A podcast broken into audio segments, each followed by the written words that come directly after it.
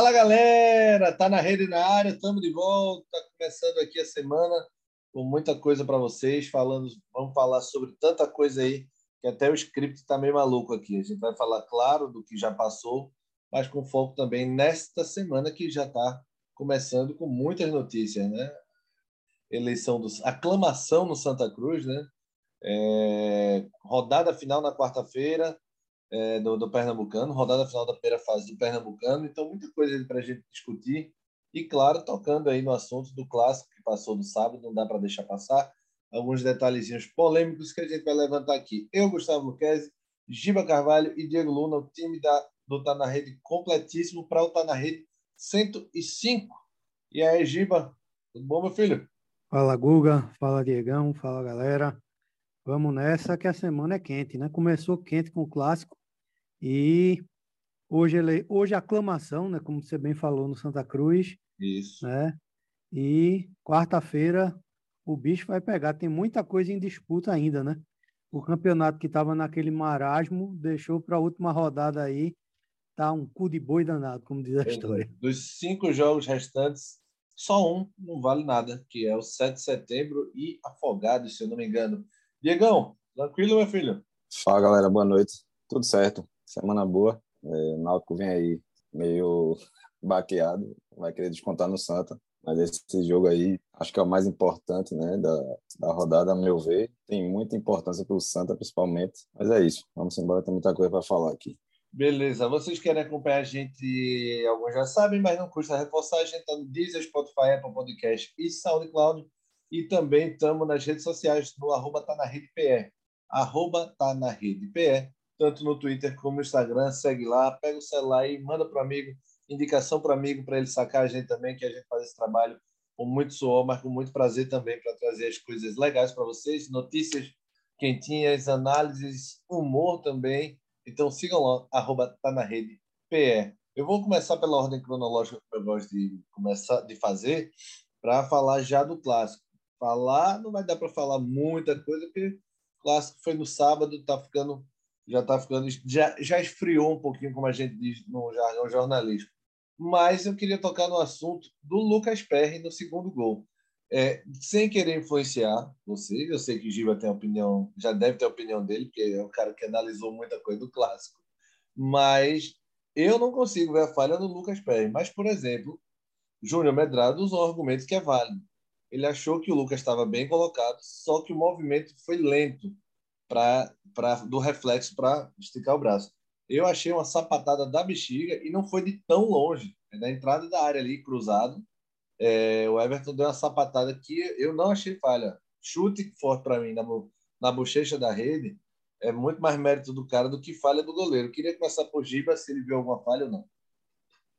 Falha sim, Guga. Na minha visão, falha. Entendi. Porque quando você vê o lance por, por trás, Sim. É, a bola não foi tão na bochecha da rede assim.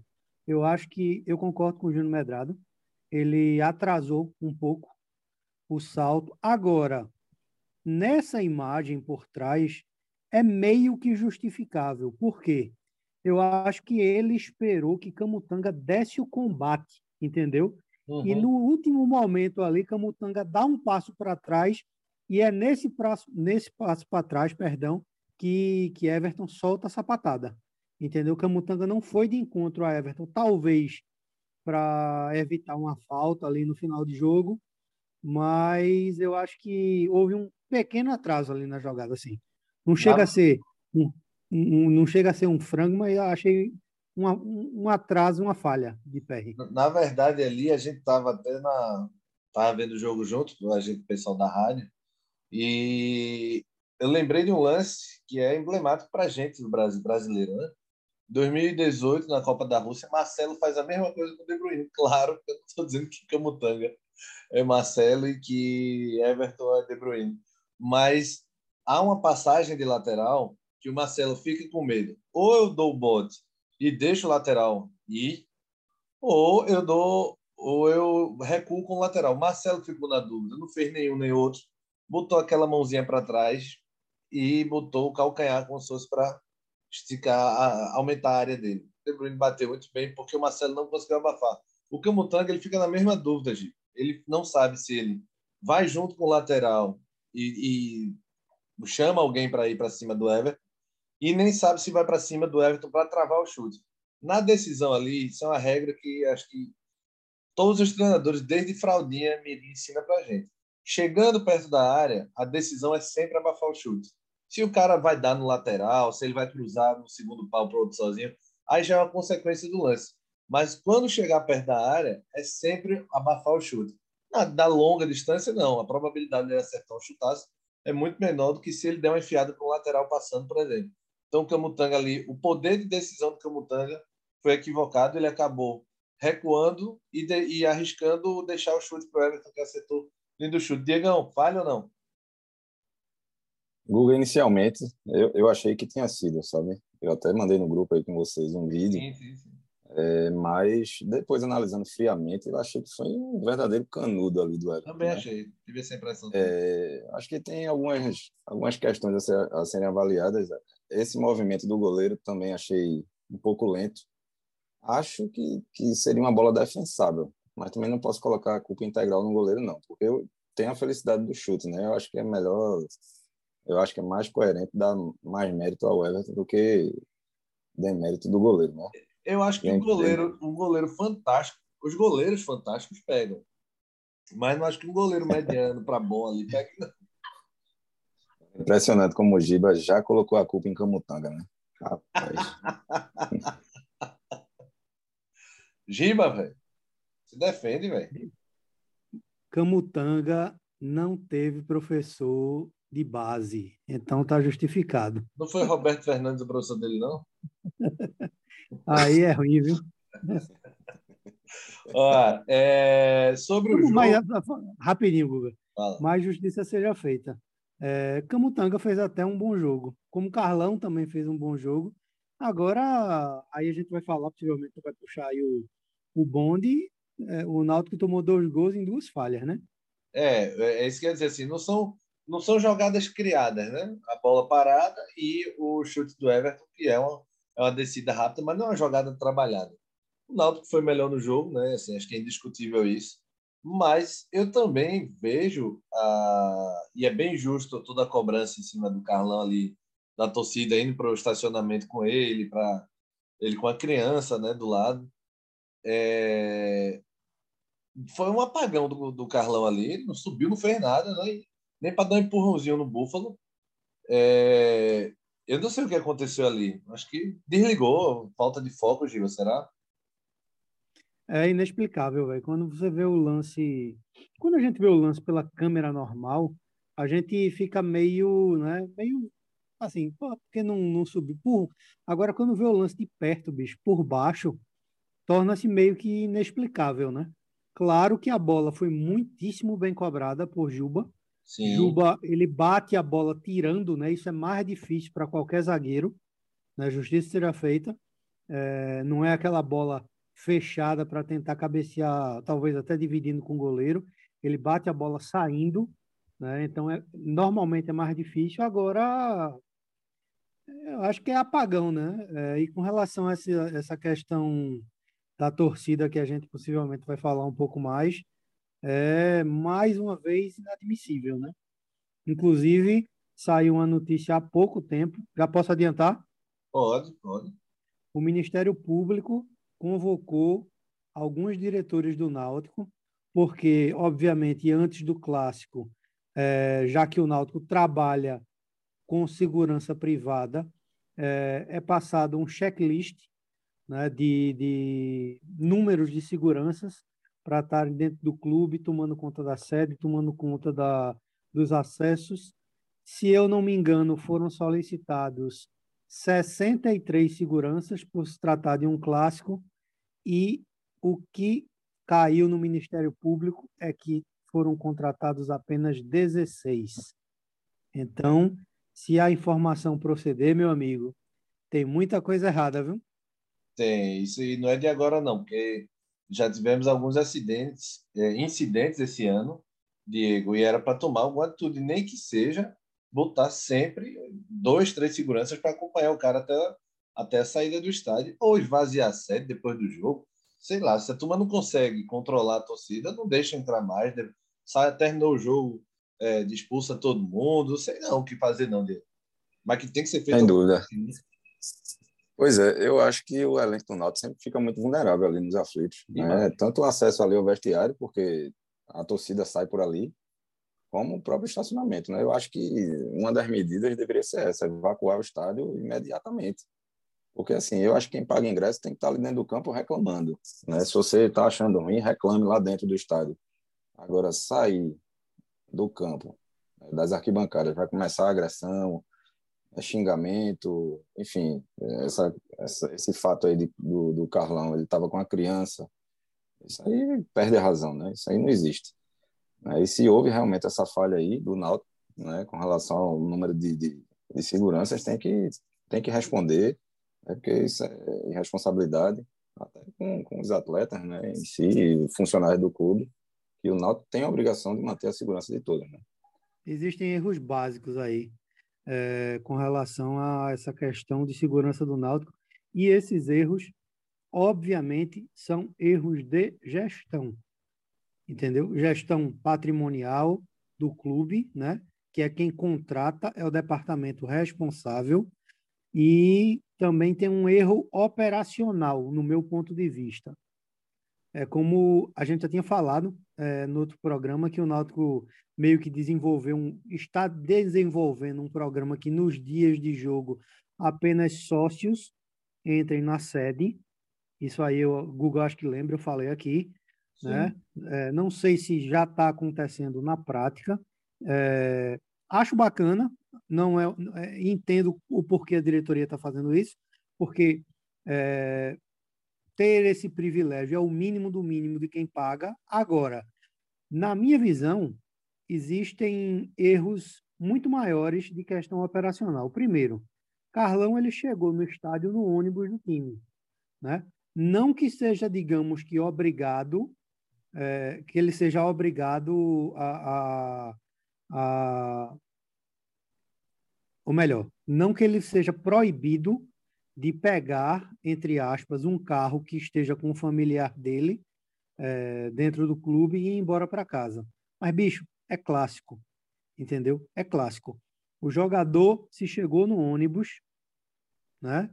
Ele teria que voltar para o CT e do CT seguir para casa.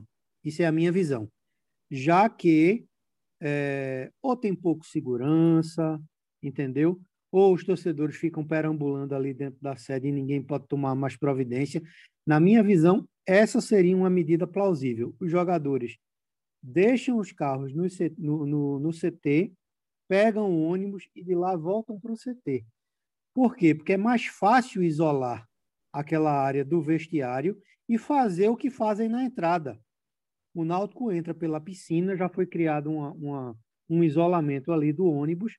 O Náutico entra para a piscina, deveria sair ali a, a, e a partir do e depois do final do jogo, todas as saídas deveriam ocorrer pelo, pelo outro lado e não deveria ter acesso algum de torcida colando em vestiário, de torcida tá dando murro na porta de vestiário. Isso é um erro gravíssimo operacional. Eu não sou especialista em gestão operacional de nada e já estou dando uma solução, porque eu conheço o estádio. E todo mundo aqui conhece o estádio. Guga conhece, Diego conhece o estádio também de frequentar. E sabem exatamente o que eu estou dizendo.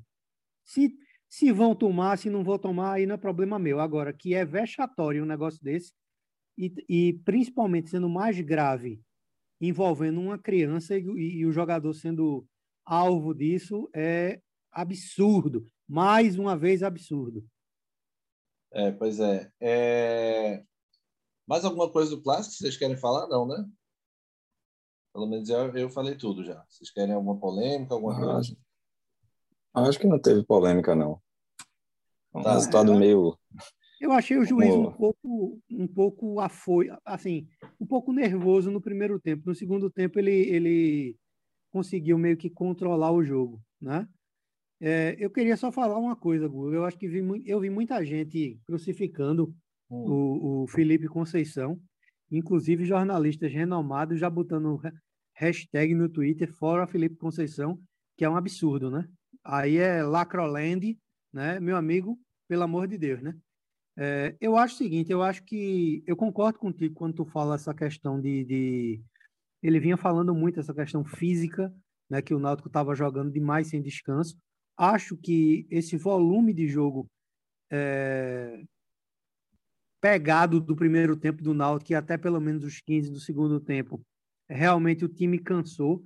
Agora fica claro também o seguinte, né? E para mim isso ficou, digamos assim, escancarado na entrevista de Carpina depois do jogo, né? Eu acho que os meninos da base podem, devem ser utilizados. Acho que o trabalho de Felipe começa a surtir efeito e o clássico demonstrou isso. Mostrou um Náutico diferente, um Náutico menos exposto, um Náutico propositivo, pelo menos até os 15 minutos do segundo tempo. Agora, meu amigo, num clássico dessa magnitude e com o esporte sem jogar nada, e com isso eu não estou menosprezando o esporte. O esporte ganhou o jogo, mas o esporte não jogou nada. É, você vê a entrevista de Carpina depois do jogo, meu amigo, ele estava mais perdido do que ateu em aula de catecismo, né? Completamente desesperado, né? É, não sabia nem o que falar, bicho. Imagine os outros, né? Que, que não tem nem, digamos assim, a quantidade de, de rodagem que Carpina tem. Então, o Náutico precisa tomar cuidado. Acho interessante, repito, usar a base, mas precisa colocar mais experiência no, no, no, no na reposição. É... Diegão, tem mais alguma coisa ou não do clássico? Não, acho que Giba já, já resumiu bem aí. É... Foi inacreditável, né? O resultado. Foi isso que, que Carpina falou. Acho que é isso. Pode ir é. para frente. Vamos, vamos passar para a aclamação do Santo. Todo o processo é, dessa eleição indireta aí é confuso, né? Da eleição indireta que nem chegou a acontecer, foi cancelada. É, mas é o seguinte, para tentar resumir de uma forma mais é, compacta, né, digamos assim. Na, na, no surgimento dessa eleição, principalmente ela sendo de forma indireta, isso muda a, a conjuntura. Né? Se fosse direta, eram os sócios que votavam, sócios e conselheiros, indireta, só os conselheiros. Isso muda bastante. A abrangência, o quadro de sócios, ele permite muito mais maleabilidade de propostas, de, de de perfis e tal. De, de, de conselheiros, não. É uma galera que já é. Todo mundo se conhece mais ou menos, todo mundo sabe quem, quem vota em quem, enfim. Nessa onda surgiu o nome do Valdemar Oliveira, que queria. queria eu acho, aí é um achismo meu, não conheço, acho que era mais questão mais de vaidade. Valdemar não é um tricolor muito conhecido, internamente é, mas da torcida não. Ele queria botar mais o rosto para ser visto. E o Valdemar surge como a, o nome mais forte, apesar do Antônio Luiz Neto também ter surgido, mas era dado como derrota certa. Se Valdemar fosse para o bate-chapa, Valdemar teria maioria e com larga vantagem o Antônio Luiz Neto não conseguiria. O Albertino dos Anjos é um caso à parte, porque ele não teria chance pra, praticamente em nenhum dos quadros aí, a não ser que fosse ele sozinho, se fossem impugnadas as outras duas a do Valdemar e a do Antônio Luiz Neto. Aí realmente ele seria aclamado, não teria nem como ele perder. Mas, enfim, é, passado essa negociação toda, o Antônio Luiz Neto procurou uma galera para tentar fazer aliança, mudou até o vice dele, que era um nome que não era ah, bem visto por alguns, e acabou é, tentando parceria, né? tentando fazer aí uma, uma costura política. O Valdemar, por sua vez, já foi demonstrando, desde que tentaram impugnar a candidatura dele, dizendo que ele é sócio há quatro meses, e é mesmo, ele é sócio, só entrou no final do ano passado, é, sócio, né, registrado, carteirinha e tal. Ele já ficou ressabiado, porque viu que tinha gente querendo tirar ele, enfim, que ele não era unanimidade, ou pelo menos maioria é, estrondosa, então o Valdemar já foi dizendo que queria tirar o Mirinda surge aí. E o Mirinda ia ganhar também se fosse. O problema é que o Mirinda só quer comandar o Santa até o final desse ano, porque ele vai se candidatar à presidência da Federação Pernambucana de Futebol, vai bater chapa com Evandro Carvalho. Então, é aí que o pessoal que já tinha meio que aceitado Mirinda campeão, campeão não, né? eleito, disse não, para ficar até o final do ano, depois tirar a licença, é melhor costurar alguém daqui. E aí é quando o Mirinda também tem a sua parcela, entende que realmente botar um tampão de nove meses aí, que é o que ele seria, e deixar o ano que vem para ou seu vice, ou enfim, né? seria mais trabalhoso ainda, ele não abriria mão da campanha da federação para a FPF. E aí é quando acontece o almoço hoje no restaurante aqui em Recife, com é, Constantino Júnior, João Mar Rocha, Jairo Rocha, que era o vice de Antônio Luiz Neto, que é o vice de Antônio Luiz Neto, Antônio Luiz Neto, é, Mirinda, todos eles, né? Valdemar, e aí se chega ao consenso que Antônio Luiz Neto é o melhor nome. Deixa eu dar só a minha opinião aqui, eu vou puxar de vocês também, Diego, eu queria te escutar, mas eu acho que no final das contas eu não queria Antônio Luiz Neto, porque eu acho que é uma coisa de roda muito poder nas mesmas mãos. O problema é que o Pro Santa, que seria as mãos diferentes, seriam as mãos diferentes que fariam algo, também fizeram muita besteira, uma das piores gestões, talvez a pior gestão da história do Santa. E dentre esses nomes que estavam na mesa, para mim o melhor era do Mirinda. Se não fosse o Mirinda, eu acharia melhor o Antônio Luiz Neto de fato. E última ocasião, e última mesmo, o Albertino dos Anjos. Então acho que saiu de bom tamanho essa costura política do Santa, Diego. O que, é que você acha? É, Guga, eu também acho. Eu acho que você fez aí toda, você destrinchou aí todo esse processo político, né, desse período. É, eu gostei do nome de, de Antônio Luiz Neto depois de todo esse embrólio aí com relação à formação de, de chapa, de existência, enfim, é, com algumas ressalvas, obviamente, né, porque Antônio Luiz Neto fez uma boa gestão no, no Santos, né, pegou o clube na mesma situação que está hoje, né, na época que ele pegou em 2011, é, conseguiu um tricampeonato pernambucano, título de Série C, enfim, dois acessos, mas eu, eu sempre tive ressalvas com ele, no sentido de. É, quando o Santa foi prejudicado, por exemplo, pelo seu torcedor, né, pela torcida, enfim, que se diz organizada, ele nunca bateu de frente, ele nunca tomou medidas, né, ele era muito passivo. E a gente sempre tinha a ideia de que ele se utilizava da instituição para fins pessoais, porque ele, era claro que ele não batia de frente com a massa, porque ele precisava daquilo, né? porque ele era vereador de Recife. Então, é, essa é uma, uma questão que, que era um ponto negativo, digamos assim. Mas é, da gestão em si, que ele teve naquele período, a gente só se lembra de, de, de vitórias, né? de, de, de período vitorioso. Então, essa união traz uma esperança de, de tentar reerguer novamente Santa Cruz. É lógico que a gente sempre quer oxigenar o clube. E eu é, concordo que Mirinda seria um bom nome, né? até para mudar de áreas, mas assim, o período que Mirinda pretendia realmente é muito curto. É, o trabalho do Santa Cruz é a longo prazo, né? a gente sabe disso. O time que chega no fundo do poço, mais uma vez, né? não vai sair dele assim tão fácil. Né? Mas no, no, fim das contas, no geral, né, toda essa união traz uma, uma certa esperança de que o Santa vai entrar nos trilhos aí esse ano. É, Diego, oh, Diego Giba, o que, é que você achou dessa costura, toda essa confusão, né, novela danada, mas Antônio Neto vai assumir pela terceira vez a presidência do Santa? Guga e Diego, eu acho que esse momento esse momento, essa foto, né, principalmente que a gente viu hoje, mostrando a união e todos esses é, possíveis candidatos e Antônio Luiz Neto almoçando juntos, acho que traz um pouco de esperança para Santa Cruz. Santa Cruz que vem sendo tão maltratado, né?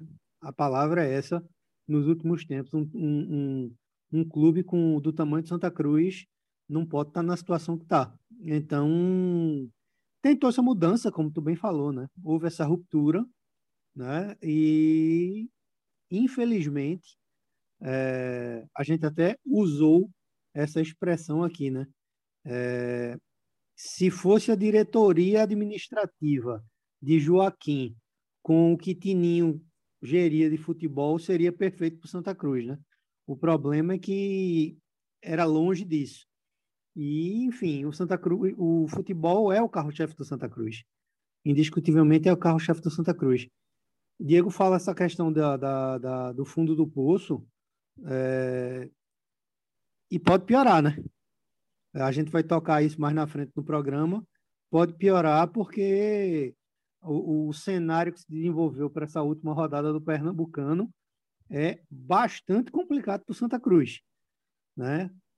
Enfim, eu desejo o melhor e espero que, que Antônio Luiz Neto consiga realmente fazer algo de melhor para o Santa Cruz, é, como clube, como instituição, é, seja com SAF, não seja com SAF, o Santa Cruz precisa se reerguer, né? É uma coisa até que a gente postou no Instagram essa semana, também, não falando de gestão, mas falando de jogador.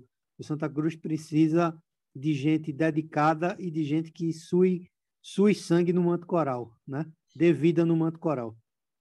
É, pois é. Eu acho que essa costura acabou depois de toda a confusão, toda a novela que eu já pensava num desgaste muito maior, acabou sendo de bom tamanho para o Santa, que realmente, de fato, agora o Santa consiga ter menos briga e mais, é, mais calmaria e, trabalho também, né? continuidade.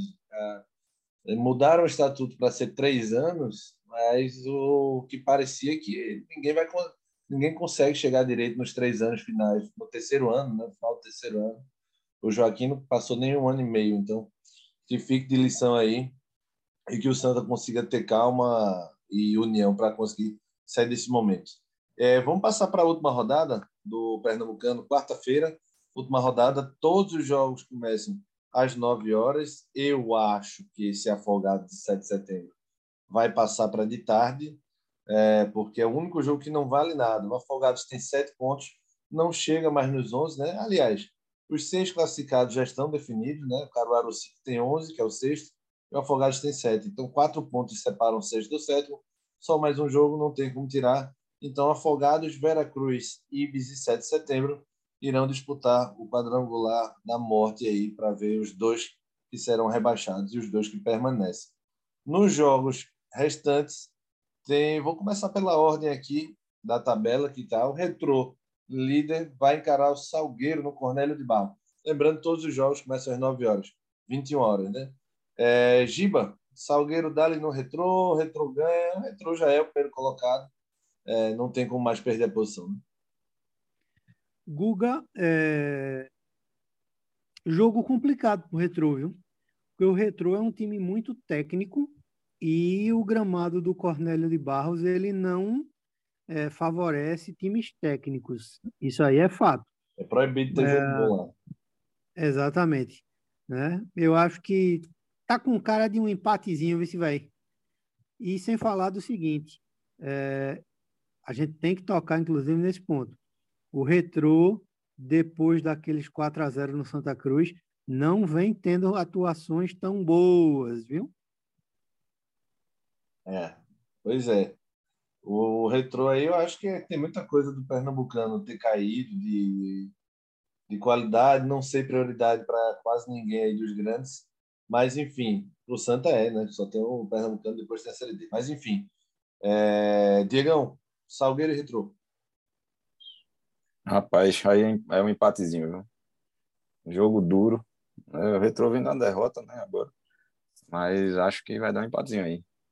Um a um. É, pois é. Se o Salgueiro ganhar, o Salgueiro chega a 17, pode passar Náutico e Santa aí e entrar de gaiato na, nas vagas, né? Série D e o que mais? É Copa do Novo Brasil, acho, né? Vou, vai me fugir. Isso. Copa do Brasil, né, Gil? Brasil. Isso, é. Copa do Brasil. É, esse, é, lembrando que os resultados da primeira fase eles são os resultados finais de pontuação. Né? Quem terminou em primeiro já computa para a classificação geral, porque em alguns campeonatos isso mudou todos os anos. Em um ano valia, outro não valia. Os jogos do mata-mata computavam para a classificação geral.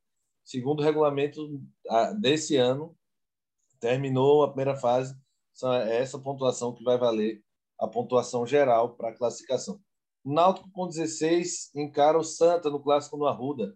Começar por Diegão nessa para Giba acalmar o coração. Santa e Náutico no Arruda, quarta-feira, Diegão.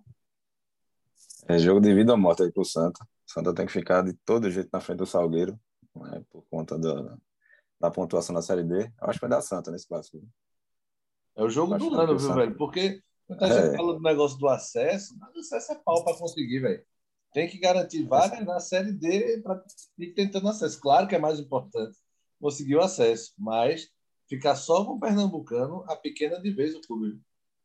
É, não é o jogo de, de vida ou morte para o Santa. O Santa vem treinando aí vários dias, né? teve tempo aí para descansar. Acho que tem que entrar com tudo nesse jogo, porque é o jogo do ano para o Santa.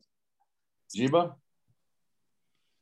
Guga, é, como o Diego falou, o Santa tem que vir com a, com a faca nos dentes, né? isso aí é fato. É, mas, por outro lado, isso pode ser um trunfo para o Náutico, né? Uh, porque o Náutico realmente, se o Náutico mantiver o futebol que jogou durante pelo menos 60 minutos no clássico contra o esporte, eu acho que o Náutico ganha fácil do Santa. Olha, é? Mas, oh. mas eu acho que vai ser um empatezinho, viu? Sai do muro, é. sai do carro. Começou a empolgar, é. empate. Aí não, não desce do muro, não, viu? Não, era, era para ter ganho fácil do esporte também, né? De jeito nenhum, não falei não. Não, Meu amigo, você tem, que, você tem que entender que as coisas mudaram. Esse é o novo Náutico. O Náutico perde quando pode. Sim, entendi. Ano passado Nossa, foi a mesma coisa, viu? É porque o nosso ouvinte quer transparência, Gilmar. Não quer ninguém que fique em cima do muro, não. Epa! É. Entrada por trás, carrinho para vermelho. Vamos ver. Eh, Santa Cruz e Náutico, o segundo e terceiro se enfrentam. Cada um tem 16. O Salgueiro tem 14 aí, né? O Salgueiro. Deixa eu ver se o Salgueiro vencer, ele vai também a cinco vitórias. Se for empate é. Náutico e Santa. O Salgueiro tem que ganhar 3 a 0. É. Se for, se for empate Náutico e Santa. Para ficar em segundo, eu digo. Para ficar em segundo, mas ele passaria o Santa já, é, porque não faria tanta diferença nisso. Mas, de fato, é. Tem que tirar o. É, terminou uma bronca aí para Santa Cruz, né? É. Me, me, me tirem uma dúvida, Diego, me tira uma dúvida. Se houver um empate Náutico e Santa Cruz, o Santa Cruz só perde a vaga se o Salgueiro perder? Não, veja. O... Não, não. Se o Salgueiro. Veja, se der dois empates, o Santa é, garante vaga, né? Na isso, Série. Isso, perfeito, Diego, perfeito. Mas se o Santos empatar e o Salgueiro vencer, o Salgueiro passa. Porque... Agora não só tem isso, né? Porque você tem que considerar também, é lógico que isso é mais importante, mas o primeiro e o segundo não jogam as, as quartas de final, né? Então, ah. isso também é um ponto a, a se colocar na, na mesa, porque o Santa tem que, se o Santa ganhar do Náutico, o Santa assume a, a vice-liderança né, e não joga nem as quartas. É, não, sim, mas esse é, não é nem um ponto. O ponto que a gente está falando é da, da, classificação da Série D. O Santa, para o ouvinte ficar ligado, se o Santa empatar e o Salgueiro ganhar, o Salgueiro passa o Santa por questão de saldo de gols. Os dois têm cinco saldo, de saldo, cinco positivo. Se o Santa empatar, obviamente, ele vai se manter com cinco. Se o Salgueiro vencer, obviamente, ele vai passar para seis no mínimo. Então, o Salgueiro leva melhor, empatarão em vitórias, vão ser cinco para cada, e o Salgueiro vai levar melhor. Então, se o Santa empatar, o Salgueiro só pode empatar para se o Santa não quiser que o Salgueiro passe, obviamente. É... É. Deixa Para ficar claro, né, Guga? Para ficar claro, só o seguinte, né, também para a torcida, ah. né, vamos escancarar aqui. Isso a gente está falando, torcedor, principalmente torcedor do Santa Cruz, para Série D do ano que vem, digamos. Sim, sim. O Santa Cruz, Santa Cruz perde o jogo do Náutico, o Santa Cruz disputa a Série D esse ano e teoricamente, teria que subir para C, porque se ficar, não joga D ano que vem. É, mas aí é, é só, o, é só o Santa pagar um dinheirinho aí pro Salgueiro que ele desiste da vaga. Depois eu vou cortar Agora, essa, que... Mentira, vou deixar. essa questão, Guga, que eu falei do, também da, da, da vice-liderança, é um ponto que demonstra a importância do jogo para o Náutico, inclusive, né? Porque o Náutico ganhando do Santa, ele não vai jogar as quartas de final, né? Sim, Acho sim. Para o Náutico é dá... a única vantagem. Né? Não, é, dá um ânimo aí a mais. Né? Dá, mas eu aposto Santinho a zero. Vamos pro. Ah. Isso, isso, isso, Giba. é, Ibis Esporte na Arena de Pernambuco. O esporte, se vencer, pode ir até 16 pontos. Empataria com Santa e Náutico em pontos, mas perderia em número de vitórias esporte não consegue passar Náutico e Santa, não consegue ficar entre os dois primeiros. Então, a única vantagem que ele teria aí era passar o Salgueiro para poder jogar ah, as quartas de final em casa, né? Terceiro e quarto jogam em casa, quinto e sexto jogam fora de casa contra o terceiro e quarto. Então a única vantagem do esporte é poder decidir em casa e aí faria uma boa diferença, porque não contra o Caruaru, né? O Caruaru está jogando no Antônio Inácio, eu acho, né? É. Mas, mas, se, por exemplo, o Caruaru City vence o Veracruz, que vai vencer, né? Ou, não está jogando no Lacerdão, está aqui. Vai jogar é Lacerdão, é Lacerdão. Verdade. O Caruaru City vai vencer o Veracruz, fatalmente. Ele passa o esporte. Se o esporte ficar atrás do Caruaru City, ele pode pegar até mesmo o Salgueiro no Cornélio. A bronca de jogar no Cornélio é essa. é jogo único, né, Gu? Jogo único no Cornélio. Aí é, é bronca. Aí é bronca. Aí é bronca, viu? É... Aquela, aquele joguinho de 4 horas da tarde, será, hein? Com aquela buzina no ouvido. e a lua, meu amigo? Então. É. Pois é. é. Eita porra, o tempo já tá comendo peste aqui. Enfim, qual é o outro jogo que tá faltando aqui? É Caruaru City Veracruz, que aí não, não tem muito. Caruaru vai ganhar. É, Caruaru vai é. 14, vai passar o esporte e o esporte tem que pontuar. Se o esporte não pontuar. É, e não é possível que o esporte também não, não ganhe do Ibis, né? Não é possível, né? Tem que dar um sapé que reage, se contra o Ibis é lá, sabe? pode nem vacilar aí, mas o padre tem que fazer esse time jogar, que seja através do milagre. Mas simbora, simbora, né? Vocês mataram a saudade? Não. Bom, foi bom. Pois é, né? Foi bom. Ô, Diego, soube dar o pouso no dar o pouso como treinador no esporte. Eu conto ou é melhor esperar? Que é isso, que veneno na segunda-feira, velho. vamos esperar, vai... vamos esperar. Vamos esperar o jogo contra o Salgueiro.